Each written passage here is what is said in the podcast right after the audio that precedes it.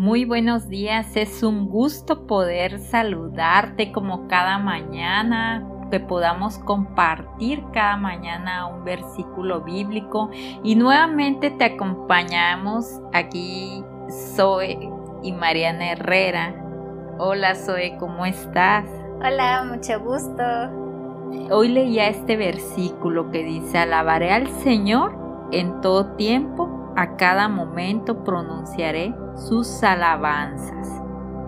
Sabes, la vida está relacionada con escoger bajo qué perspectiva veremos las cosas. Podemos quejarnos quizá de nuestro jefe, de nuestros padres, de nuestros hijos, o bien darle gracias a Dios por el trabajo que tenemos, por los hijos que tenemos, por los padres que tenemos.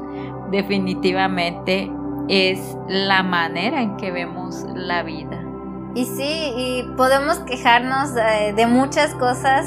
Eh, por ejemplo, en mi caso, yo a veces de maestros me quejo, pero es mejor ser agradecidos con Dios. Y al ser agradecidos con Dios estamos exaltándolo a Él por las cosas que Él nos permite tener y nosotros decidimos si vemos la vida de una manera positiva o negativa. Definitivamente. Hace unos años, como ya sabrás, cuando era muy pequeña, en una ocasión yo jugaba con una pelota, o sea, mi favorita, estaba de moda unas pelotas de fruta que tenían olor y colores muy llamativos. Y en esa ocasión, al yo estar jugando con mi pelota en el jardín, se sale la pelota a la calle, o más bien la tiré jugando y salí corriendo sin fijarme, pero algo hizo detenerme y voltear a ver. En realidad mi fijación solo era ir detrás de esa pelota. Y solamente vi pasar enfrente de mí un carro, como le pasó a mi pelota y se reventa.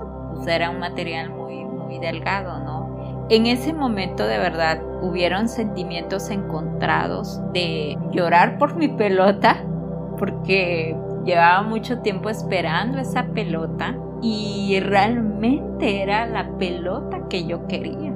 Pero había de dos, o me ponía a llorar por la pelota o le daba gracias a Dios porque yo no salí corriendo en ese momento en la calle, a mí no me pasó nada, fue algo material y definitivamente muchas veces nos quedamos aferradas en cosas que no tiene sentido, ¿no? Que simplemente son pasajeras o son materiales y subestimamos lo que realmente tiene importancia, ¿no?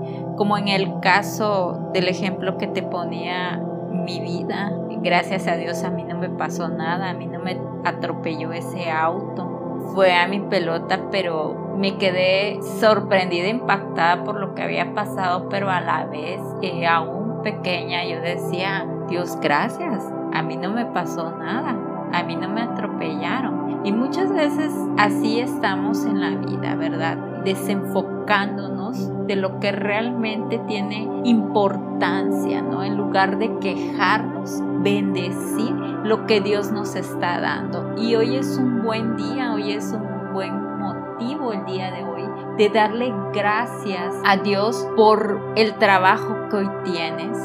Si es mucho, si es poco, hoy dale gracias. Hoy te invito a que cerremos este tiempo dándole gracias, simplemente buscando la presencia de Dios y decirle, Señor, gracias por la casa que tengo. Gracias por los hijos que tengo, gracias por el esposo que tengo, gracias por los profesores que tengo.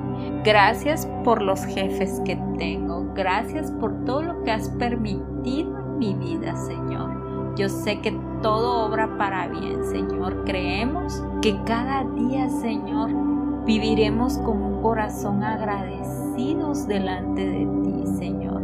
Gracias te damos en esta hora bendecimos tu día y creemos que estamos abiertos a recibir más bendiciones de parte de Dios con un corazón agradecido.